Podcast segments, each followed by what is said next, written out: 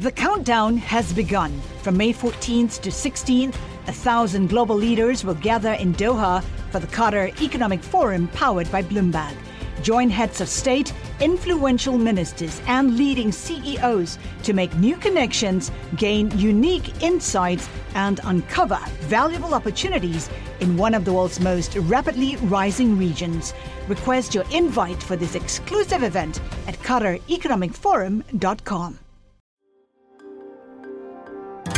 Le entregamos todo lo que necesita saber para comenzar el día. Esto es Bloomberg Daybreak para los que escuchan en América Latina y el resto del mundo. Buenos días y bienvenido a Daybreak en español. Es miércoles 7 de septiembre de 2022. Soy Eduardo Thompson y estas son las noticias principales.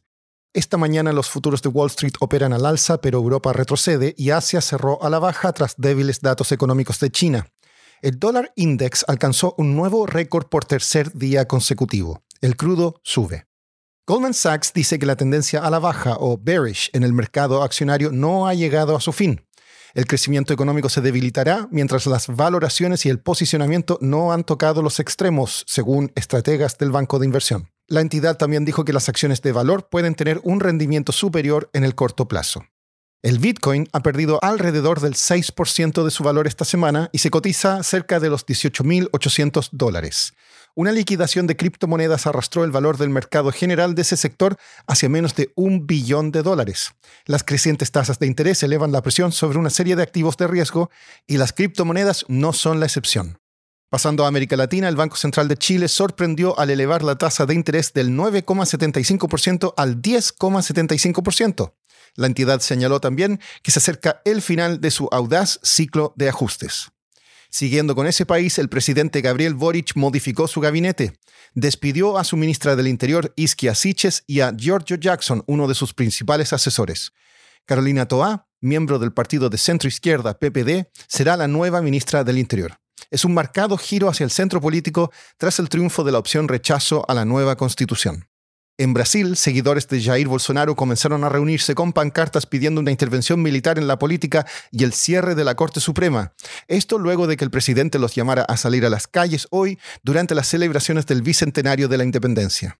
El Banco Interamericano de Desarrollo propuso el martes un préstamo de 1.200 millones de dólares a Argentina en el último trimestre del año. Es una victoria simbólica del ministro de Economía, Sergio Massa, en su primer viaje al exterior. En México, el diario Reforma informó que la Suprema Corte de Justicia suspendió una orden del gobierno que obligaría a las empresas a comprar gas natural a Pemex y a la Comisión Federal de Electricidad. El gobierno puede apelar. Una corte de apelaciones de Estados Unidos autorizó que Chiquita Brands y varios de sus ejecutivos sean procesados por su papel en homicidios cometidos por grupos paramilitares en Colombia durante la guerra civil. Siguiendo en Colombia, el gobierno de Gustavo Petro está reconsiderando la estrategia en la guerra contra las drogas. Hablé con Matthew Bristow, editor de Bloomberg News en Colombia, sobre esta nueva estrategia. Bueno, Colombia es el producto más grande de la cocaína, produce más que Perú y Bolivia juntos. Y en su discurso de inauguración, presidente Gustavo Petro dijo que la guerra, esa guerra contra las drogas ha fracasado. Él pidió un nuevo enfoque, diciendo que las políticas seguidas durante décadas por Bogotá y Washington han alimentado la violencia sin reducir el consumo. Bogotá ha sido el aliado más fuerte de Washington en esta lucha y ha contado con mucho apoyo militar de los Estados Unidos. Entonces, esto sería un gran cambio. Matthew, en un momento hubo especulación de que se legalizaría la cocaína en Colombia. ¿Eso es posible? No, el nuevo ministro de Justicia, Néstor Osuna, ha dicho que Colombia no va a legalizar la, cocaína. Entonces las autoridades seguirán tratando de detener las exportaciones de la droga. Ah, en la práctica sería muy difícil para Colombia legalizar la cocaína de forma unilateral porque esto violaría acuerdos internacionales y podría afectar la capacidad de la nación para comerciar, acceder al sistema financiero global, etcétera. Lo que sí van a cambiar es que es como tratan a los campesinos que cultivan coca. A casi todas esas personas son muy pobres y el nuevo gobierno ha dicho que van a apuntar a las personas más arriba en la cadena. Petro también ha dicho que busca una paz total. ¿A qué se refiere con esto? Las FARC ya no están, era la guerrilla más grande de las Américas y en 2016 firmaron un acuerdo de paz con el gobierno. Pero el campo colombiano sigue invadido por grupos armados ilegales financiados por el narcotráfico y Petro quiere um, iniciar conversaciones de paz con todos esos grupos y también con carteles de la droga que no tienen ningún como ideología. Uh, el plan de Petro es ofrecer no extraditar a Estados Unidos a quienes cooperen con, con el gobierno y también ofrecerles sentencias reducidas. Lo que él llama la paz total va a la mano con planes de sustitución de cultivos, porque sería muy difícil organizar esto si los grupos armados intentan impedirlo.